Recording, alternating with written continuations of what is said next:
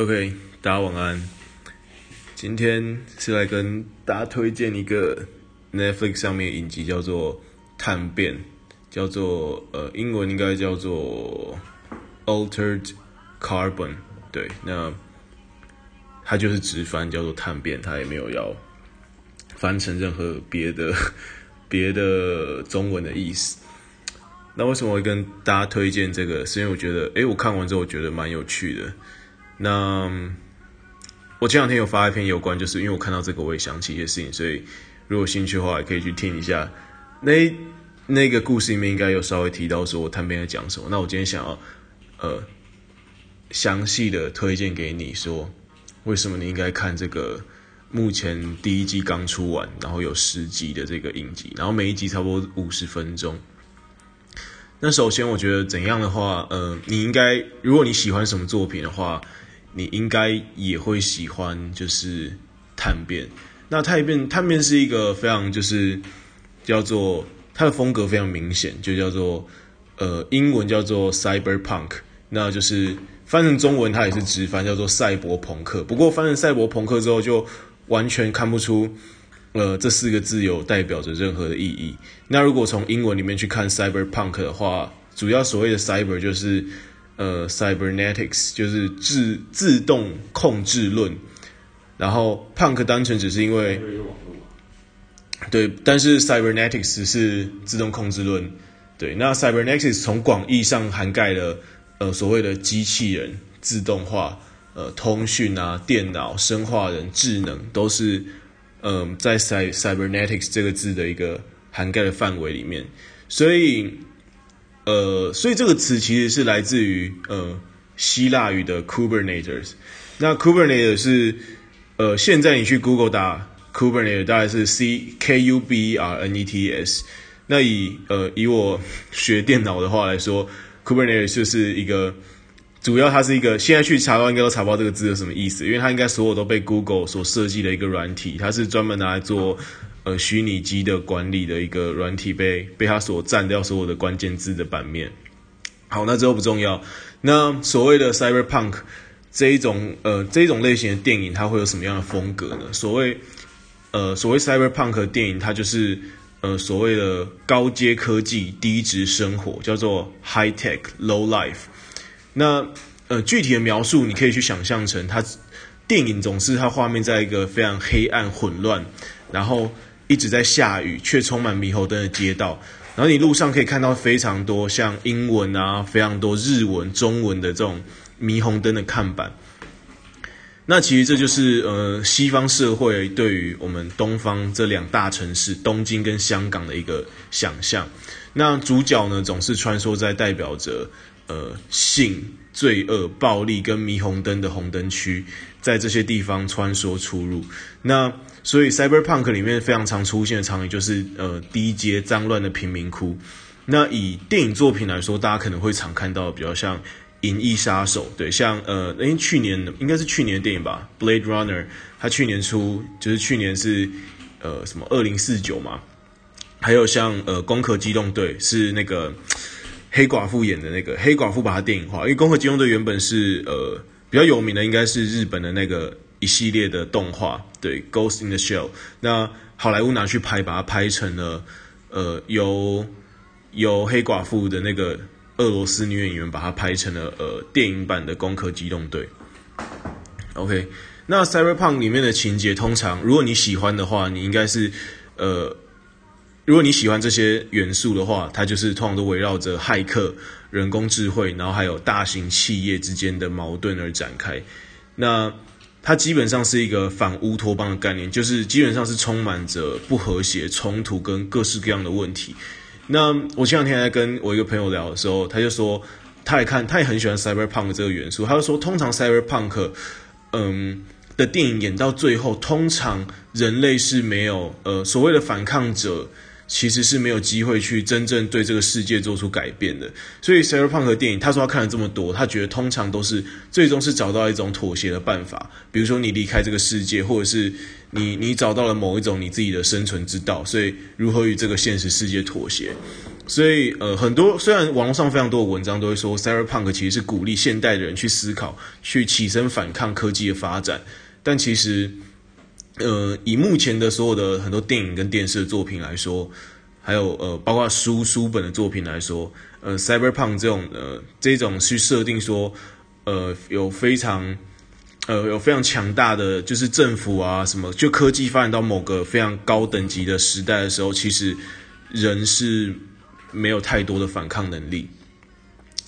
那其实 Cyberpunk 的作品里面呢，常常会，他常会留白，他其实有太多的空间会让你自己去补齐，他不会去把所有的细节都交代清楚，所以他其实会有呃非常多的呃内容都是用隐喻出现，那就是他都是他不会直接讲明白，然后。让你去思考说，对于一个企业或者是一个政府、一个公司，呃，它发展到过大的时候，或者是社会，当人们可以长生不老，科技发展到巅峰的时候，社会其实，嗯，它产生了各式各样的疏离感。那会实际反映在现实的话，会会是什么样的样子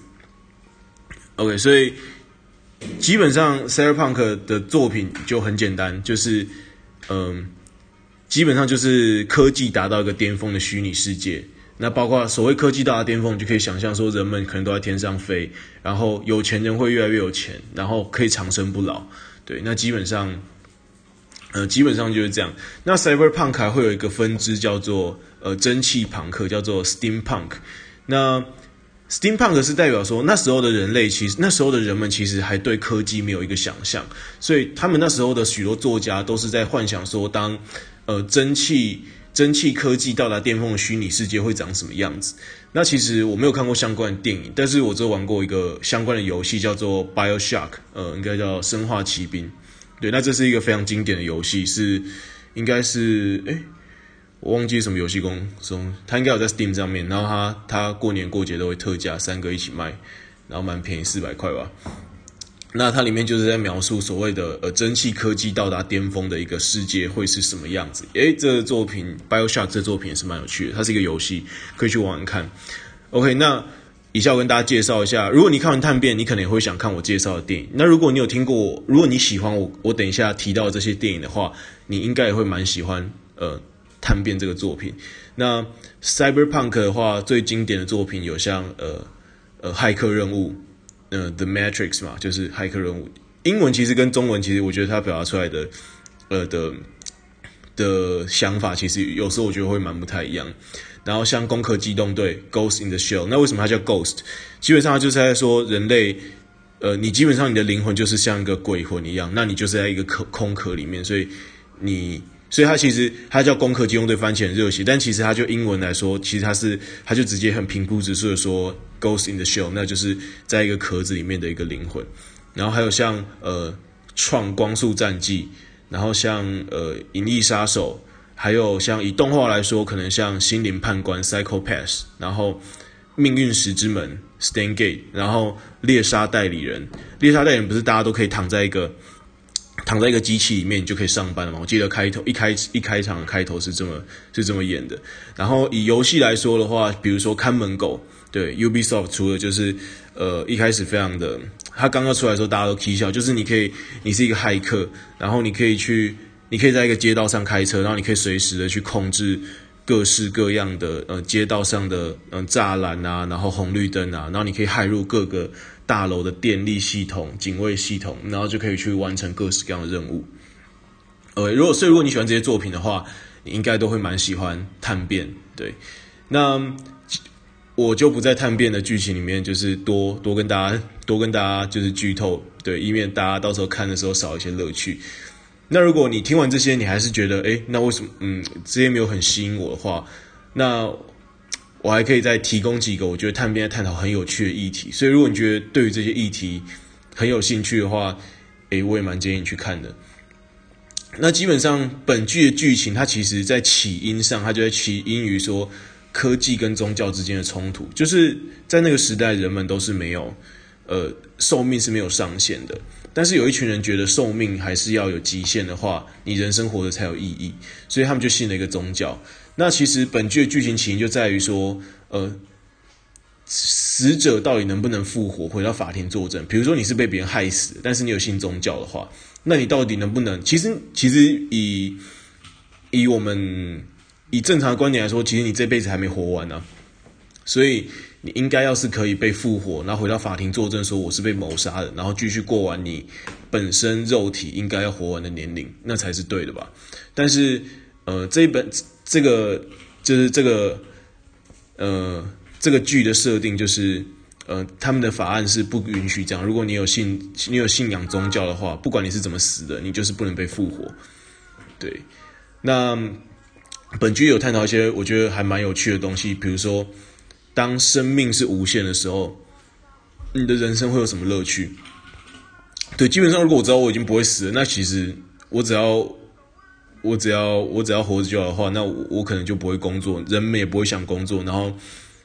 你追求的娱乐肯定会不一样，可能一般的娱乐都没办法满足你。比如说，你喜欢一件事情，你总不可能连续喜欢一两百年吧，对吧？所以，他就会在说，嗯，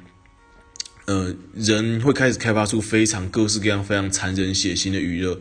对，那所以我觉得探讨这个，我觉得这也是蛮有趣的。那接下来他有说，当人的生命是无限的时候，你还是会繁衍后代。那比如说，你今天知道说你小孩他不用独立啊，因为我反正我是一个超级有钱，我是呃 Bill Gates，那基本上我我要养一百代的小孩都没问题的时候，那而且我的生命又是无限，那所以相对来说，其实我是不是不用好好教育我的小孩？因为反正我就是有钱啊，然后我也不想让他继没有所谓的继承可言，因为所有人的生命都是无限的，所以这也是里面探讨一个我觉得也还蛮有趣的问题。然后接下来还有一个。应该是，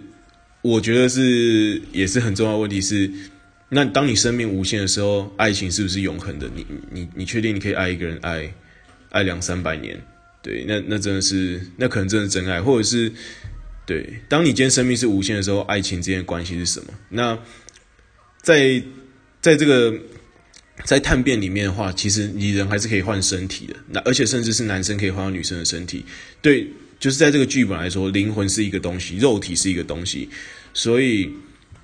那到底你你你会喜欢的是男生还是女生这件事情，有有这么重要吗？对，比如说我今天换到一个女生的身体，那呃，那那我就要开始去喜欢男生嘛。如果我本来是在男生的身体出生，我喜欢这女生的话，对，他就在呃，他其实没有很详细的探讨这个问题，但是我觉得这个问题会在里面处处可见，所以我觉得也是蛮有趣的。那另外是，如果当今生命是永恒的话，那肉体也是可以置换的。你你有没有可能其实根本会喜欢上你的兄妹？其实他才是嗯，从你出生跟你相处最久的人。所以你有没有可能甚至呃，甚至会喜欢上你兄妹？因为他是你最熟悉、最亲近的人。那你为何不能跟你自己的兄妹选择度过接下来的一百年、两百年？对。那接下来还有最重要的是，呃，cyberpunk 这本身这个 cyberpunk 元素就一定会去探讨，就是社会结构，就是当有钱的人越来越有钱，那会发生什么样的事情？比如说对他们来说，呃，可能穷人，穷人的，我要把你的肉体抢过来，那我只要花钱就好了。对，所以我觉得这也是非常有趣的议题。那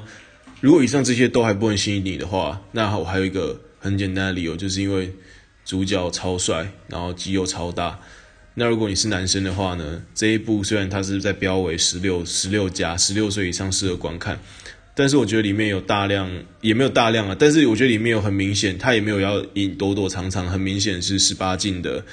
画面。对，然后女女主角女生的身材也都非常非常好，然后她也也都很敢露，也没有遮的意思，所以。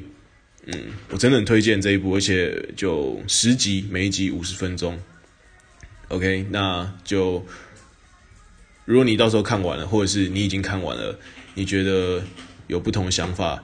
也都非常欢迎跟我跟我分享。OK，那先这样，拜。